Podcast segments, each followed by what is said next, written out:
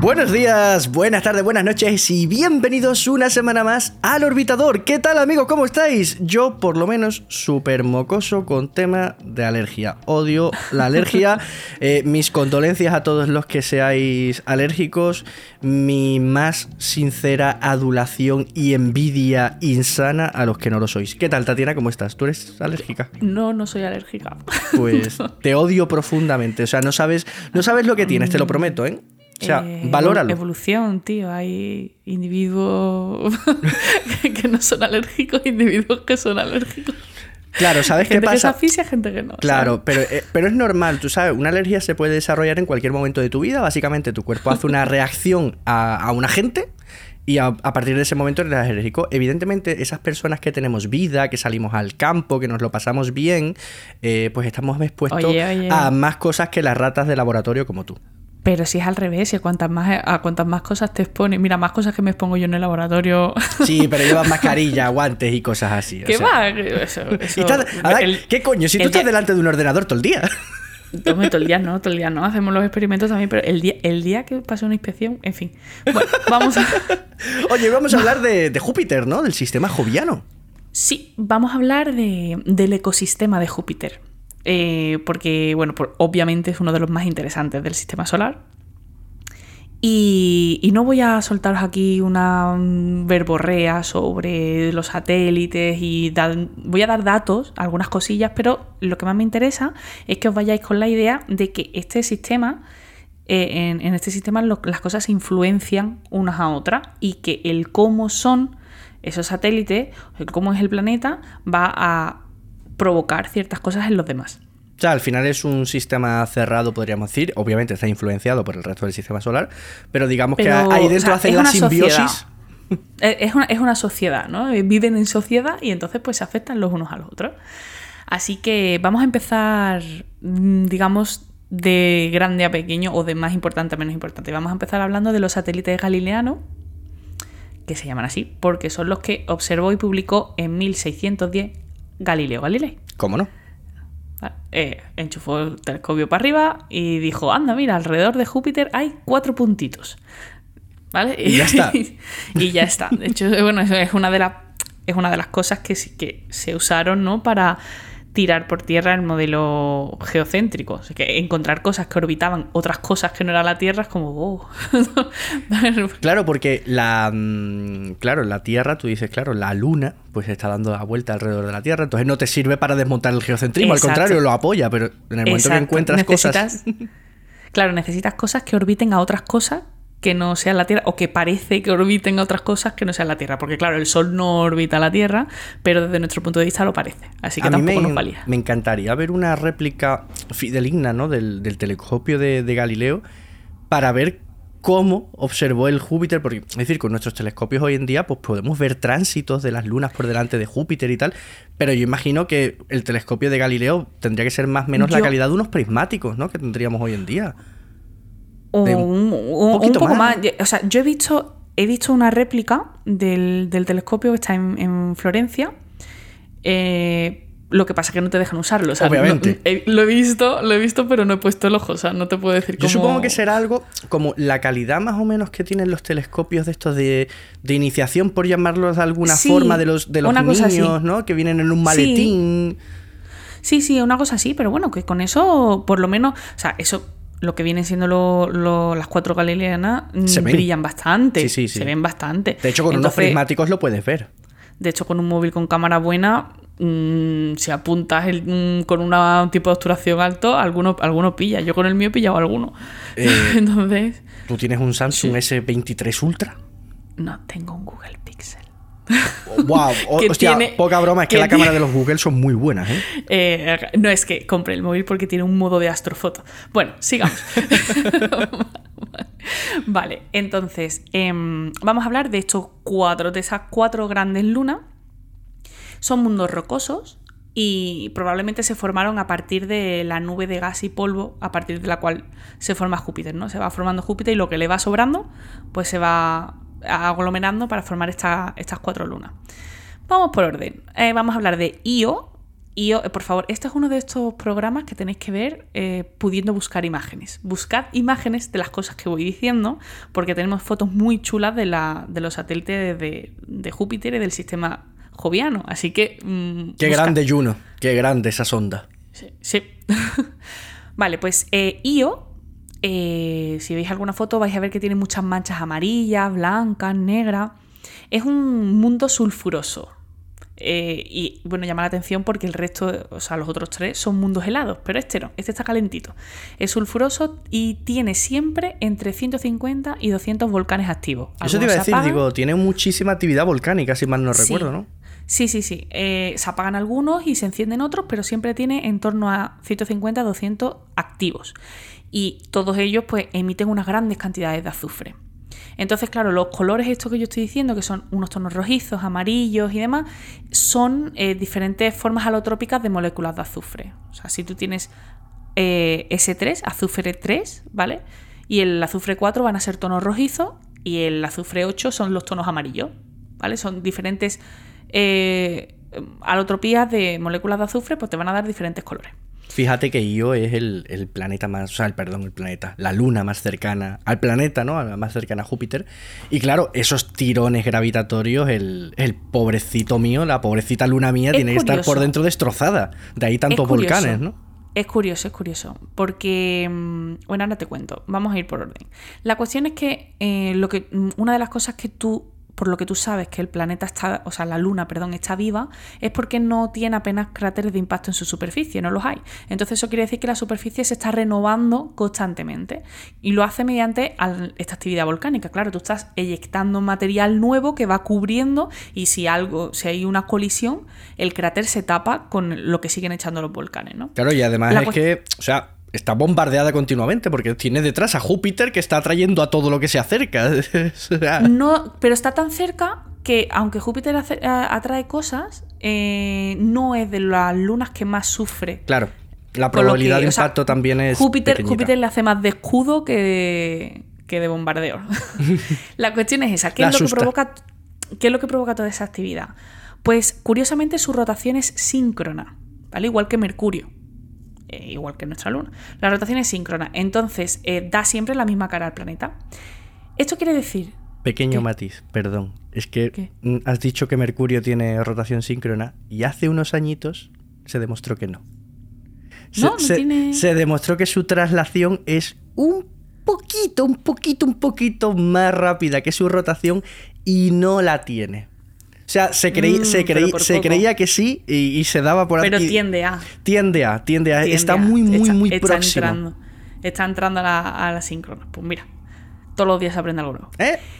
La cuestión es em, que, teniendo una rotación síncrona, eh, ¿qué es lo que pasa con eso? Pues que cuando tú se, se te sincroniza, la órbita, la rotación, lo que te pasa es que tu órbita se convierte en algo muy, muy circular, ¿vale? Y entonces cuando tu órbita es perfectamente circular, no tienes fuerzas de marea. Entonces no tienes nada que esté amasando eh, a esa luna para mantener el núcleo caliente. Entonces, claro, dices, si tienes rotación síncrona, ¿cómo es posible que su órbita no sea circular y por tanto sí tenga fuerzas de marea? Pues es posible porque no está solito, no es la única luna, es porque eh, está en resonancia con Europa y con Ganímedes. Cuando Io da cuatro vueltas, Europa da dos vueltas y Ganímedes da una vuelta. Entonces, esa resonancia entre las lunas es lo que provoca que la órbita de Io sea excéntrica, que no sea completamente circular. Y entonces, como no es perfectamente circular, hay fuerzas de marea que amasan el satélite y está ahí tirones gravitatorios entre Júpiter y Europa y Ganímedes y van como eso, aplastando y amasando el planeta y eso lo que hace es que su interior esté calentito. Y como el interior está calentito, pues lo que hace es volcanes. Pregunta.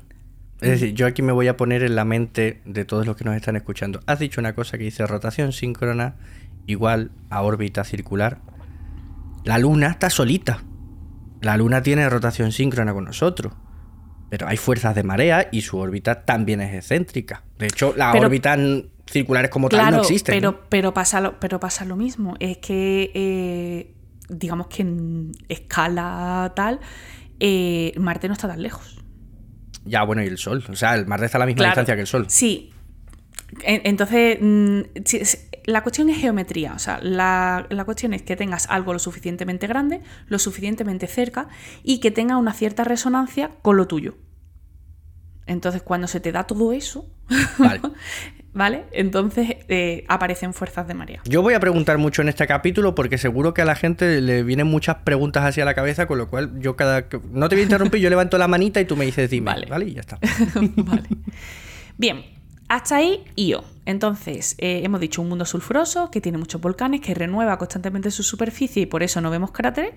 Eh, y que eh, toda esa actividad viene porque su interior está calentito gracias a la interacción con Europa, Ganímedes y Júpiter.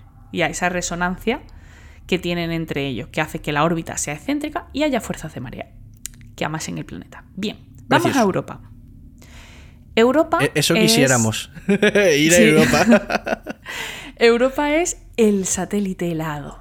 ¿Vale? El satélite helado está completamente cubierto de hielo y la única orografía que tiene son unas líneas más o menos rectas que se llaman linae. Hemos sido muy, muy creativos con el nombre. Líneas en latín, ya está. ¿Vale? Lina- Lineae. Eh, y la cuestión es que parecen, parecen fracturas que hay en esa corteza helada. Las lineae tienen hasta 3.000 kilómetros de largo y unos 70 de ancho, así como máximo, ¿no? Y mm, una de las cosas curiosas que hay es que a partir de aparte de estas cicatrices que parecen líneas tan rectas, solo hay unos 40 cráteres de más de 2 kilómetros de diámetro y es- eso es un poco raro, ¿no? O sea, te esperarías más cráteres así de ese orden. ¿Qué significa eso? Pues que los cráteres desaparecen. ¿Por qué desaparecen? Porque la corteza se renueva. Pero en este caso no tenemos volcanes. Los modelos y las observaciones lo que parece indicar es que debajo de esa corteza helada que tiene de espesor entre 10 y 30 kilómetros, casi nada. o sea, tú ponte que el agujero más profundo que hemos hecho en nuestro planeta son 13 kilómetros. Eso, es lo más profundo que nosotros hemos sido capaces de excavar. Pues la corteza de hielo de Europa tiene entre 10 y 30 kilómetros de espesor y debajo de eso se supone que hay un océano de agua líquida salada. Esto no se ha confirmado, ¿vale? O sea, eso es lo que te dicen las observaciones y el modelo parece que, pero digamos que todavía no se ha ido a pinchar a ver qué hay. Pero ¿vale? sí, corrígeme si me equivoco, sí creo que se han observado geysers, ¿no? En- Sí, en- se han observado, sí, se han observado geysers, pero no tiene por qué indicar que haya un océano de agua salada que recubre toda la luna debajo de una corteza de hielo. Dentro de ¿vale? poco, que ya hemos lanzado la sonda... ¡Ay! ¿Cómo se llama? Se me ha ido el nombre. Se lanzó hace muy, muy, muy, muy poquito. Muy poquito, muy poquito, muy poquito. eh, que lo ha mandado la ESA. Bueno, me acordaré. Vale. Bueno, em, la, aunque no se ha confirmado, esto es una hipótesis bastante probable, ¿vale? Y, y la cuestión es, lo mismo, vale, no hay volcanes, pero ¿por qué hay agua helada? O sea, ¿por qué hay agua líquida ahí debajo? Clipper, ¿eh? La sonda es Clipper. Clipper, vale. porque hay agua líquida ahí debajo. Debería estar todo congelado porque donde está Júpiter hace un montón de frío. ¿Vale? Pues lo mismo. eh, tienes esas fuerzas de marea que de alguna manera calientan el interior del planeta y mantienen, eh, mantendrían esa agua líquida. Que sería, haría las veces como de magma y sobre ese océano líquido se deslizan las placas de hielo, como las placas tectónicas de la Tierra igual. Entonces, claro, eh, ¿qué es lo que pasa? Pues que al moverse esas placas se resquebrajan y ahí es donde aparecen la- las líneas Esas fracturas. Y claro. esa fractura y el, el agua, el- el agua emergería hacia arriba y renovaría la superficie. Por eso no ves tantos cráteres como tú esperarías. No, básicamente los inunda, se congela y ala. Ahí está. Y como cuando tienes cubitos de hielo en el congelador y coges dos o tres y luego echas agua y los que estaban congelados se te echa agua encima también. Pues lo mismo. Y se te congela, vale, igual. Eh, la cuestión es que eh, si esto fuera todo así, se prevé que en el fondo oceánico haya fumarolas volcánicas, porque claro, no solamente vas a calentar el agua para mantener la liquidez, sino que vas a calentar el núcleo de la luna. Y claro, si hay fumarolas volcánicas que, que dan calorcito Hay agua salada. y tienes agua salada, líquida y salada, es un entorno muy interesante desde el punto de vista astrobiológico. Megalodon 3, próximamente en los mejores cines. es muy interesante, ¿vale? Porque se parecería a, las condiciones en las que se cree que apareció la vida en la Tierra. Entonces, claro, estamos locos por ir allí y ver qué pasa. Y vamos para allá, ¿eh? Europa Clip. Vamos, vamos, para allá. Vamos para allá. Efectivamente, en, 2012 fue cuando el Hubble eh, detectó estos géiseres de los que tú hablabas. Son géiseres de agua y se emiten desde el polo sur. Lo interesante es que, claro, ya no tienes por qué aterrizar. Tú puedes acercarte a uno de estos géiseres cuando está saliendo y ¡chup! coger un poquito, quedártelo y traértelo, analizarlo allí o intentar traerlo a ver cómo lo haces para analizarlo y ver mm, qué está pasando en esa agua. ¿Qué cositas hay en esas agüitas? Exacto. Bien, entonces de momento vemos que, la relación es la misma. O sea, en el momento que tienes una resonancia gravitatoria, pues entonces esos núcleos van a estar calentitos, van a estar amasados y eso va a provocar, en el caso del mundo sulfuroso, volcanes y en el caso de un mundo helado, pues agua líquida y geysere debajo del agua. Vamos a, a Ganímedes. Ganímedes, eh, entre el 40 y el 50% de su masa es hielo. ¿Vale? Es el satélite más grande de todo el sistema solar y la mitad es hielo. ¿Vale? En torno a la mitad es hielo. Lo curioso de Ganímedes es que es lo suficientemente grande como para estar diferenciado, es decir, tiene una corteza de hielo, un océano bajo la superficie, un manto de silicatos y un núcleo de hierro. Ah, de hecho, si no estuviese orbitando a Júpiter, sería un planeta en toda Todos regla. Estos, estos, cuatro, si estuvieran orbitando al Sol en vez de a Júpiter, podrían ser planetas. Perfectamente. Perfectamente. Aunque recordemos, recordemos que la definición de planeta no incluye el tamaño. Pero bueno. Claro, o sea. Claro, no, es. Ya lo hemos hablado. Nuestra, luna como tal también podría ser un planeta. Si lo ponemos así. Eh, ¿En qué temporada fue que hablamos de la definición de planeta la pasada? En, todas, cada vez que sale Plutón. No, pero hicimos un, hicimos un capítulo eh, donde. Eh, en, planeta, en un capítulo de exoplanetas. Pues, ahí, estuvimos hablando largo y tendido sobre plutoides, planetas enanos. En la temporada pasada hablamos, y si no me equivoco, en la segunda también. Puede ser, puede ser. Bueno, el caso. Yo seguro que nuestros oyentes, que, como hay gente que se los está escuchando todos de corrido, nos dice ahora en un comentario, sí, sí, fue en el capítulo 7 de la segunda temporada, eh, minuto 23. Sí, sí, sí. O a mí me escriben, oye, dijiste que habías hablado de esta, ¿en qué capítulo es? Y yo vengo a buscar, pues no me acuerdo. a buscar en cuál, en cuál lo dije. Mira que yo trato de poner los títulos más o menos bastante descriptivos. ¿eh? Que no sí, es verdad. sí, es verdad que a veces es que a veces a lo mejor hemos hablado, hemos soltado algunas perlas en uno, otras perlas en otra, otras perlas en otra, entonces como bueno. En fin, Ganímedes es el satélite más grande de todo el sistema solar y en torno al 40-50% es hielo. Es lo suficientemente grande como para ser diferenciado. ¿Vale? Tiene, lo, interesante no es solamente la corteza de hielo y el océano, sino que tiene en la parte rocosa del fondo tiene un manto y un núcleo, manto de silicatos y núcleo de hierro es un poco eh, el yin y el yang, porque tiene algunas zonas de su superficie que son muy viejas y tiene muchísimos cráteres. Y luego tiene eh, otra parte, como el 60% de la superficie, que son terrenos jóvenes, que tienen un sistema de fallas de origen desconocido. ¿Vale? Entonces, en la parte vieja, que hay muchísimos cráteres, hay, unos que son especialmente llamativos, que podéis encontrar fotos, porque son tan grandes y tan, tan, tan antiguos que ya no tienen orografía, es decir, no tienen relieve. Solamente los distingues, sabes que ahí había un cráter por el, por el color, porque hay una mancha redonda de un color diferente al resto. Pero ya, digamos, no tienen ese borde que tienen los cráteres y demás, porque se ha, se ha ido, mm, claro, la erosión se lo ha ido quitando. ¿Tiene, eh, Ganímedes tiene atmósfera? Ahora te cuento. Eh, el caso es que este, este tipo de cráteres, si lo queréis buscar, se llama Paimpsestos. P-A-I-M-P-S-E-S-T-O.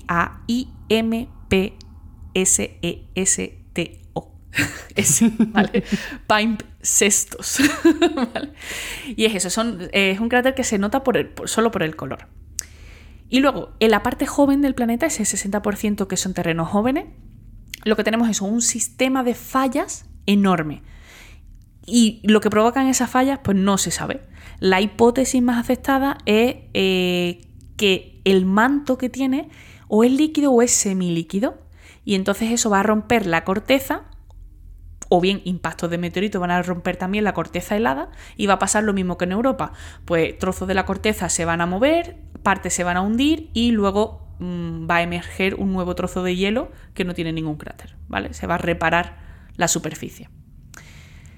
Efectivamente, se ha observado una tenue atmósfera y tiene óvalos aurorales, ¿vale? O sea, oh. hay auroras en, en Ganímedes. Es que a mí Ganímedes me encanta. La gente se flipa con Europa, pero es que a mí Ganímedes me gusta un montón. Tiene muchas cosas interesantes. A ver, también te digo, no eres alérgica, ¿sabes? Es que. es que la gente está empeñada en busca vida y a mí la vida ya me va sobrando, ¿sabes? Yo lo que quiero, ver, yo lo que quiero es ver un, un cráter sin orografía, un palimpsesto, ¿sabes? A mí ya la, ¿Para qué más vida ya? Ya está. Oye, a ver, llevamos desde los años 60 haciendo películas de extraterrestres. Necesitamos algo. O sea, ¿cuántas películas han hecho de cráteres palimpsestos de estos? Porque, mira, porque la gente no lo sabe. Porque si no, seguro que haría un montón de películas. Bueno, el, caso. Eh, tenemos una atmósfera muy tenue con auroras. Si tiene auroras, ¿qué es lo que pasa? Pues que hay campo magnético. Es un satélite que además de estar diferenciado eh, y de tener una atmósfera tenue, tiene campo magnético. Chúpate esa Marte. Eh, ¿Qué pasa? Que por su tamaño, el núcleo de hierro debería haberse enfriado y solidificado. ¿Por qué no lo ha hecho? Pues de nuevo, las fuerzas de marea. El vivir en sociedad hace que eh, esas fuerzas de marea mantengan el núcleo líquido y, por tanto, Ganímedes puede tener campo magnético y en parte por el campo magnético es por lo que retiene atmósfera. Estás hablando continuamente de las eh, de los tirones gravitatorios, de las fuerzas de marea de entre las diferentes lunas. Eh, la radiación que emite Júpiter no tiene nada que ver. Es decir, Júpiter, que hasta donde yo sé, es el único cuerpo del sistema solar que emite más radiación de la que recibe del Sol. O sea, emite mucha radiación. Sí, sí, sí, eh, emite radiación y algo hace, claro. Lo que pasa que, por ejemplo, las auroras, eh, tú tienes un campo magnético y la aurora viene de las partículas que emite, o sea, de la interacción de las partículas que emite Júpiter con, la magnetosfera de, de, Ganímedes. Claro, claro, yo, me, refería. calienta, yo me refería a eso, al que estás hablando continuamente de los núcleos calientes y tal calienta, o sea, la, sí, porque son partículas, o sea, lo que sale de, Júpiter son partículas energéticas. Lo que pasa que no, para mantener eh, las temperaturas que hacen falta en los núcleos de los planetas, porque claro, tú tienes esas, partidas que, esas partículas que emite Júpiter te pueden calentar la superficie. Claro, no, pero no pueden llegar hasta el núcleo. Claro, y más teniendo en cuenta que la mayoría está envuelto en hielo y agua, que es de las cosas que más absorbe la radiación, el agua. Claro. Entonces, eh, cuando, tú, cuando tú, el calor viene de dentro del satélite, cuando es, que, cuando es el núcleo el que está calentito, el responsable son las fuerzas de Son esos tirones gravitatorios, eh, ese maltrato eh, interno que hay ahí. Eso es, eso es. Tú de las partículas de Júpiter que emite Júpiter vas a tener pues un leve calentamiento en la superficie, vas a tener las auroras en el caso de Ganímedes, vas a tener erosión de la superficie, ¿Vale? A Europa le pasa mucho esto, que se, se, erosiona su superficie por las partículas que emite Júpiter, pero no vas a calentar el núcleo con esa radiación. ¿Vale? Bien, pues una vez que hemos hablado de el maravilloso Ganímedes al que nadie quería y que espero que a partir de ahora tenga un montón de fans, ¿vale? a partir de eso, equipo Ganímedes. Yo sigo siendo equipo Europa, ¿eh? Lo siento. vida, vida, mi, mi, mi. Agua, Campo magnético. No, no, es que en Europa se puede nadar. Oye, Ganímedes tiene también hielo y agua líquida. Sí, bueno, pero es menos. Si el 40-50% de su masa es hielo. Pero Europa tiene hielo y después debajo tiene una piscina muy grande. Me. ¿En cuántas lunas puedes esquiar, patinar y al mismo tiempo hacer buceo? Europa. Y Ganímedes. Eh, pero que no mola tanto. Además está más lejos de Júpiter. y en Ganímedes además puedes hacer todo eso debajo de una bonita aurora. bueno, vale. Ahí empieza a ganar. Ahí empieza a ganar. Bien. vale. Eh, vamos con el último galineano, ¿vale? Vamos con Calisto. Calisto. Eh, ese sí es un pringado, ese sí que no lo quiere nadie. ¿eh? Mira, eh, Calisto tiene la mala. ¿Sabes el, la gente que dice, es que sabe estar justo en el, momento, en el sitio indicado, en el lugar indicado. Pues Calisto no sabe hacer eso, ¿vale? porque, claro, porque Calisto en tamaño es el segundo. O sea, va, justo detrás de Ganímedes. Y sin embargo, no está diferenciado. Mientras que Ganímedes, eh, Io y, Europa sí lo están, Calisto no lo está, a pesar de ser el segundo más grande. Cuando normalmente las cosas grandes suelen estar diferenciadas. Pues eh, porque está muy lejos de Júpiter. Entonces, cuando, cuando Júpiter se contrae, provocó un calentamiento muy intenso de los cuerpos cercanos. Eso los volvió un poco más fluidos y al estar un poco más fluidos, pues se, pudo, se pudieron diferenciar. Las cosas más pesadas se fueron abajo, las más ligeras se fueron arriba. Sí, porque recordemos que Júpiter, cuando se formó, se piensa que era aproximadamente el doble de tamaño, el doble de volumen del que tiene ahora. Claro, luego parte se lo quedaron esta gente y otra parte se fue. ¿Vale? Soplado por el sol. Entonces, pues eso al, al, comprimirse la nube de la que se forma Júpiter, pues eso calienta estos cuerpos. Calisto estaba tan lejos que, que no lo calentó. Entonces, claro, como no lo calentó, no lo, no lo volvió un poquito más fluido, un poquito más líquido y no se pudo diferenciar. Se enfrió antes de poderse diferenciar. Hostia, o sea, es, sólido, sólido, sólido. Eh, sí. Eh, más o menos igual, la mitad más o menos como hielo, ¿vale? Y, una, lo más llamativo de, de Calisto es que, a pesar de estar cubierto de cráteres, de hecho, o, eh, hemos puesto últimamente stories en, en la gafa del Hubble mm, poniendo fotos de lunas a ver si la gente sabe cuál es. Pues ya, a Calisto ya lo hemos puesto. Lo podéis buscar, ¿vale? y, si, no, pues buscarlo en, la página de la NASA, que tienen fotos estupendas. Eh, y es que de verdad está cubierto de cráteres, cubierto, pero todos ellos son muy pequeños. A ver, la edad de Calisto son unos 4.300 millones de años para esa edad tú ya esperarías encontrar ahí cráteres gordos, porque claro, al haberse formado tan... Cuando el sistema solar era tan joven, todavía quedaban muchas cosas grandes por ahí dando vueltas que pudieron chocar con Calisto. Tú esperarías encontrar algún cráter grande en Calisto. Claro, pero el sistema en el que está... No lo ves porque eh, Júpiter los desvía, los rompe, o sea, los que son grandes los rompe, y los restos pequeñitos son los que se va a comer Calisto. ¿Vale? Entonces tiene muchos cráteres, pero son pequeñitos. Además tiene eh, algunos cráteres que son, que se ve perfectamente que es como si eh, la roca que impacta hubiera hecho la ranita en, la superficie. Y es una línea con 1, 2, 3, 4, 5 puntitos, 5 cráteres porque la ha ido rebotando. Y todo eso es precisamente porque Júpiter desvía, rompe y lo lanza contra Calisto los trocitos pequeños y los lanza de una forma eh, muy tangencial. Entonces, como que eso, hacen ranita directamente. además, evidentemente, si, no está, si no, si no tiene un núcleo líquido, no tiene campo magnético, no tiene atmósfera. No, es una piedra, una patata espacial. bueno, una patata espacial muy redondita, pero una patata espacial. Eh, la cuestión es que em, Júpiter Claro, las cosas que están más cerca, sí, vale, tienen impacto porque Júpiter atrae cosas y demás. Pero al estar más cerca, es lo que te he dicho antes, Júpiter les hace un poco de escudo. Y ya para esa lo que va a esa distancia ya casi que va en dirección recta para el planeta. Entonces es más difícil que choque. Calisto, como está más lejos, sí podría haberlo hecho, pero es que ni aún así es que Júpiter no lo deja. Coge las cosas grandes, las destruye y te lanzas como la metralla, ¿no? un poco así. Vale. Pues ya hemos hablado de los cuatro satélites y hemos visto que eh, tres de ellos tienen esa fuerza de marea, Io, Europa y Ganímedes, que provocan o bien volcanes, o bien géiseres y agua líquida, ¿vale? O bien eh, pues también ese, eso, esas auroras, ese núcleo fluido y ese campo magnético y esas auroras en anime. Y luego está Calisto que está pues allí, que nada más que recibiendo metralla y punto. Además de estos cuatro satélites grandes, Júpiter tiene tres familias de satélites menores. Claro, ahora tenemos que hablar de los 75 restantes.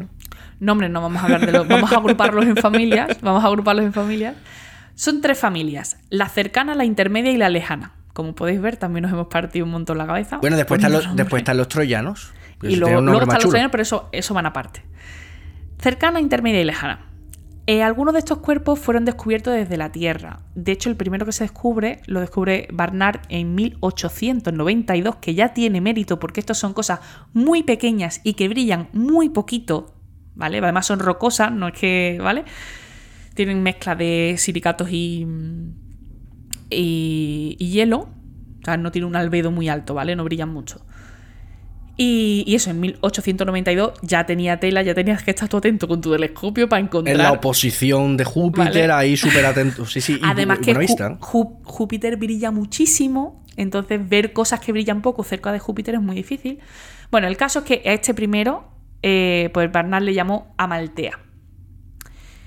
Como eso, como tiene un albedo pequeño y un tamaño pequeño y además están muy cerca, la mayoría de estos cuerpos se han descubierto por sondas y telescopios espaciales. Hay algunos sueltos que se han descubierto desde la Tierra. Os dejo la perla esta de Amaltea. Yo estoy mirando en Google. Tiene Mm. 83 kilómetros y medio de radio. Eso es muy pequeño. es muy pequeño. O sea, encontrar esto. una locura, una locura. La familia cercana está a unos 11 millones de kilómetros del planeta. Y eso Casi es la nada. familia cercana. Casi nada. Algunos nombres propios, por si los queréis buscar, son Leda, Himalia, Lisitea y Elara. Qué bonitos. ¿vale? De esto se conoce muy poco. Mm, se postula que son trozos de un cuerpo mayor que existía antes y que las fuerzas de marea pues se lo cargaron y, y los trocitos pues son estos, estos de aquí, ¿no? La, el Leda, Himalaya, Lisitea y Elara. La familia lejana está a más de 21 millones de kilómetros. O sea, 10 kilómetros más para allá que la cercana. 10 10 millones, perdón, de kilómetros más para allá. Eh, todos sus miembros siguen eh, órbitas retrógradas. Que eso ya es raro. O sea, toda, toda la familia lejana va al contrario. Eso tuvo que ser El- un cuerpo que se metió en dirección contraria alrededor de Júpiter y eso las fuerzas de marea lo destrozaron. Y están dando. Lo, que más, lo, lo más probable es que sean asteroides y cometas capturados. Claro. Porque claro, tú tienes un sistema, cuando se forma Júpiter, tienes ahí unas nubes que están rotando en una dirección y todo lo que se forma a partir de eso, pues rota en esa dirección. Claro, no, yo hablo de algo de fuera. Es decir, algo de fuera, Claro. una de dos. O muchos trocitos chicos o algo grande que se rompe. O algo, claro, eso. Lo más probable son esos, asteroides, cometas y, y demás. Y además las órbitas están cambiando continuamente porque se perturban los unos al otro. Es como si fuera una especie de cinturón de asteroides, pero alrededor de Júpiter. ¿Vale? Que Júpiter es- realmente es un pequeño. ah, Salvando la- las diferencias, pero es como un pequeño sistema solar. Es como un sistema solar en miniatura. El comportamiento, digo, de los cuerpos. Mm, Claro, el comportamiento sí, un poco sí. Obviamente, no hay sol, no hay nada de eso. ¿eh? Júpiter no es una estrella fallida. Ya lo hemos No. dicho varias veces. Sí, sí. Eh, Yo cada vez, cada vez que, que alguien me, da ansiedad. No, no es una estrella fallida. Vale. Bien. Entonces hemos dicho la cercana 11 millones de kilómetros, la lejana 21 millones de kilómetros y en órbitas retrógradas, es decir, van en dirección contraria a todo lo demás. Y lo más probable es que sean asteroides y cometas capturados. Hay más satélites menores con nombre propio, ¿vale? Voy a dar algunos, por si la gente quiere buscar. Metis, Adrastea, Tebem, Ananke, Carme, Pasiphae, Sinope, punto suspensivo. ¿Vale? Menos Parece mal que no te las hacen estudiártela en el colegio. ¿Te imaginas ahí tener que decir todos los Dios. nombres? Tú imagínate, imagínate que una civilización en. Júpiter. Hay una civilización en Júpiter y un pobre niño joviano muy, muy angustiado teniendo que estudiarse todos Su sus, todas sus lunas. su dirección. ¿sabes? Por favor. Bueno. Para completar esa gran familia de satélites hay que mencionar efectivamente a los troyanos.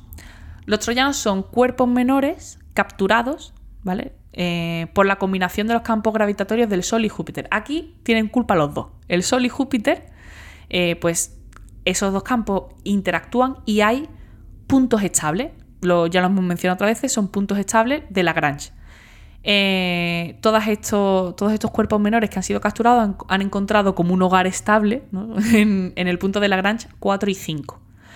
Es decir, de eh, lo que viene siendo la órbita de Júpiter, 60 grados por delante y 60 grados por detrás, hay una acumulación de pequeños cuerpos que son los troyanos y que eh, rotan alrededor del Sol junto con Júpiter.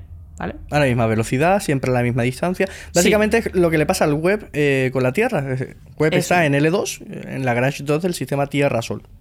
Eso es. Pues aquí es eh, Lagrange 4 y 5 del sistema Júpiter-Sol. Para entender por completo el sistema joviano, además de hablar de todos los satélites y toda la leche, hay que hablar de una cosa más, y son los anillos de Júpiter. Júpiter tiene anillos eh, son mucho más débiles que los de Saturno, pero ahí están. ¿Cuándo se descubren? Los descubre la Voyager 1 el 4 de marzo de 1979. El caso es que cuando la sonda entra en el cono de sombra del planeta Júpiter, se gira para intentar buscar satélites menores dentro de, la órbita de Amaltea. Entonces está, eh, está ah, echando fotos, ¿no? Y de repente, cuando esas fotos llegan a la Tierra, se ve claramente un anillo con el cúmulo del pesebre de fondo. Qué, bonita imagen, ¿eh? Esa foto está, es pública, la podéis buscar, ¿vale? Si buscáis anillos de Júpiter, es una de las primeras que os va a salir. Eh, y se ve como el borde del planeta en oscuro, porque está detrás, está en la parte de sombra, un huequito, un, como un humito que forma el anillo muy tenue, muy tenue, y detrás está el cúmulo del pesebre que se ve de fondo. Claro, es la primera foto, acabo de hacerlo. La primera foto que te sale es la de James Webb. en infrarrojos. Ah, bueno, sí, pero la del infrarrojo no, estamos. es Voyager, ¿vale? Vamos a hacer las cosas bien. Entonces, eh, claro, esta imagen llega a la Tierra y dicen, vamos a ir con la Voyager 2 y vamos a apuntar con mejor calidad. Eh, la Voyager 2 obtuve, um, obtuvo imágenes de una calidad mucho mayor y cinco días después de la Voyager 2 se estaban observando los anillos desde la Tierra, ¿vale? Eso, fue una revolución, claro, completamente inesperada. Están los anillos a 53.000 kilómetros de altura sobre el planeta. O sea, están muy cerquitas. Están muy cerquitas. Sí. Em, que, claro, al estar tan cerca, el propio brillo del planeta hace imposible observarlos a no ser que los observes en infrarrojo que por eso te sale la foto del web, porque el web mira en infrarrojo. Son cuatro anillos. Dos de ellos están asociados a Amaltea y TB, que son dos de las lunas, eh, porque estas lunas, además de pastorear los anillos, pues mm, se van erosionando y, y, las partículas que salen pues van formando el anillo. Por lo tanto, esos anillos son rojos, igual que Amaltea e igual que TB, ¿vale? Son rojizos. Eh, el anillo principal es un poco más denso y está formado por tres partes de hielo y una de polvo. Pero en general son muy, muy, muy, muy, muy débiles, muy poco densos. Son tan poco densos que no dan sombra sobre el planeta. Si tú miras a Saturno, tú ves los anillos hacen una sombra sobre el planeta.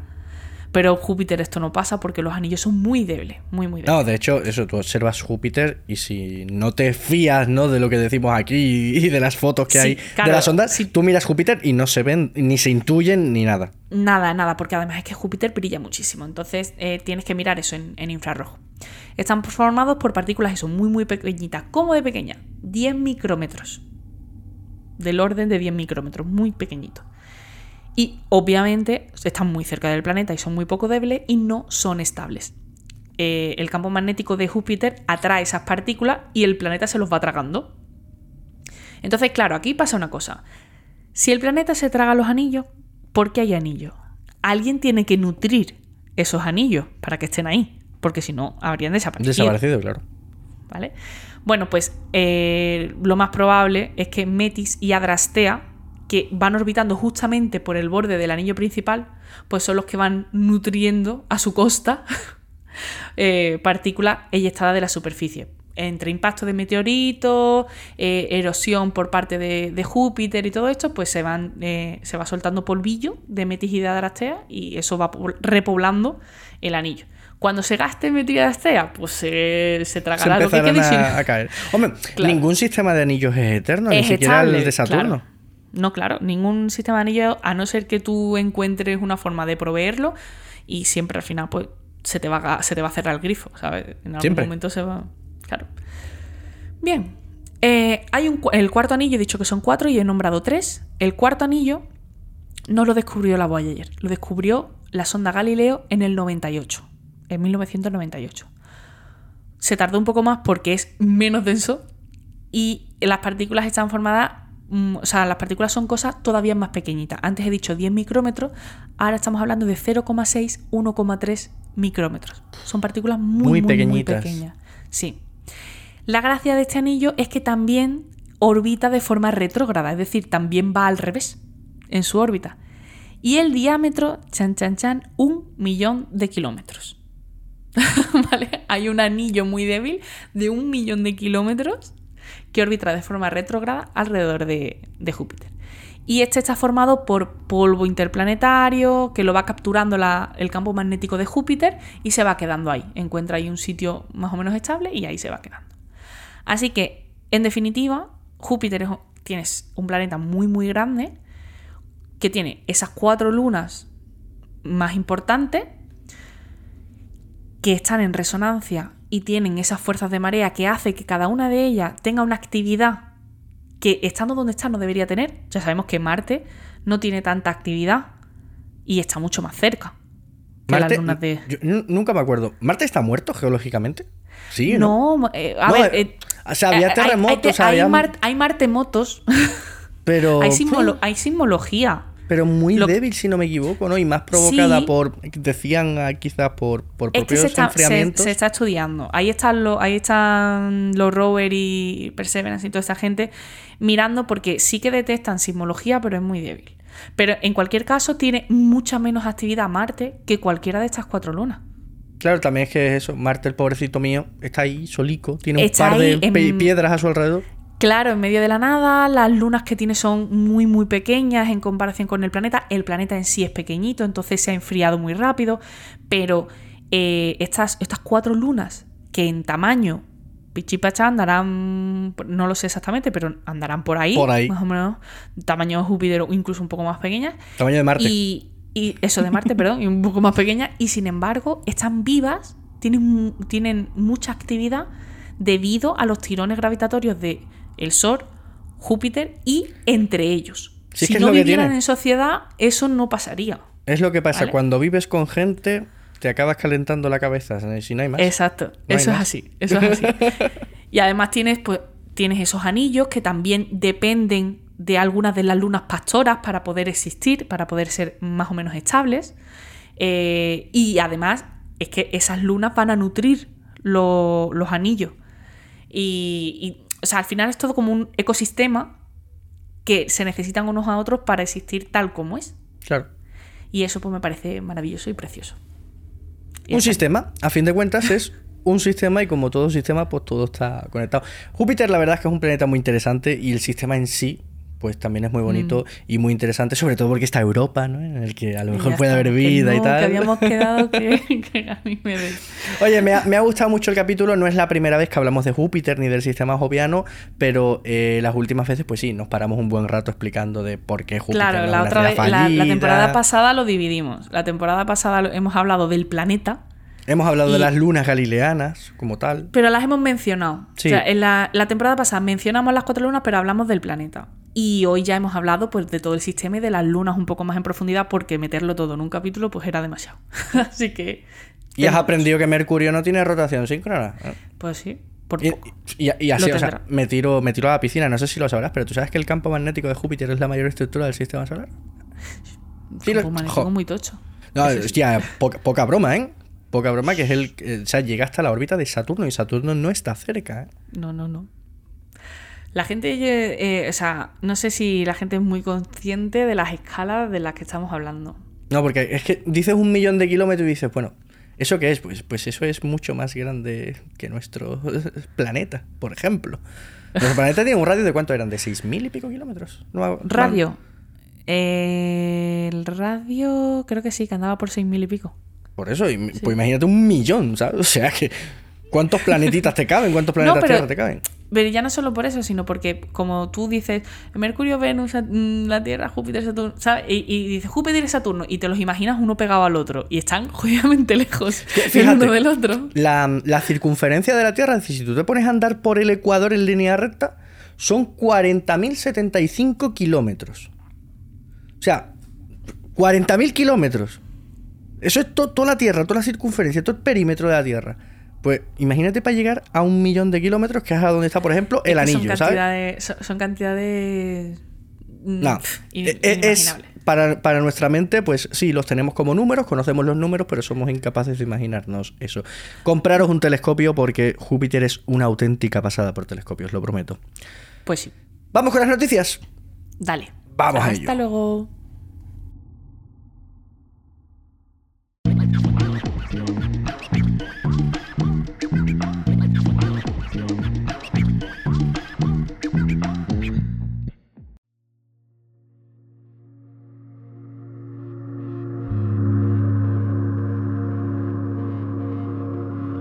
Y empezamos la sección de noticias, como no, con el lanzamiento del cohete más grande, más potente y más bestia de la historia de la humanidad. El compuesto Starship de SpaceX ha realizado con éxito el segundo lanzamiento de este cohete experimental. Los objetivos primarios, que eran conseguir abandonar la plataforma sin ningún fallo de motor y realizar la separación en caliente del Booster 9 y la Starship 25, se han cumplido exitosamente. Lamentablemente, pocos segundos después, el sistema de terminación de vuelo automático ha tenido que actuar sobre ambas partes por motivos aún desconocidos. Sin duda se trata de un gran avance respecto al anterior lanzamiento en el que el conjunto perdió el control durante el ascenso después de haber dejado un cráter enorme en la plataforma de lanzamiento. Y continuamos con Sagitario A Estrella, el cual nos ha proporcionado un par de noticias muy curiosas en los últimos días. La primera de ellas es que nuestro particular agujero negro supermasivo está girando a una velocidad cercana a su límite, ya sabemos que todos los agujeros negros existentes tienen cierta rotación, pero esa rotación puede ser más rápida o más lenta. La de Sagitario a estrella está en un valor comprendido entre el 89 y el 91% de su velocidad máxima teórica, un dato curioso que nos proporciona más información sobre el comportamiento y la dinámica de estas enormes sombras gravitatorias invisibles. Pero es que además, una segunda noticia nos dice que Sagitario a estrella está latiendo, al parecer, el agujero negro supermasivo del interior de nuestra galaxia emite pulsos en rayos X y rayos gamma aproximadamente cada 76,32 minutos. Esta radiación procede obviamente de la materia circundante del agujero negro, un disco de materia que orbita al horizonte de sucesos a una vertiginosa velocidad de aproximadamente el 30% de la velocidad de la luz. Y para terminar, una lente gravitacional ha permitido encontrar el agujero negro más lejano hasta la fecha, UHZ1 es una galaxia que se formó apenas 470 millones de años tras el Big Bang.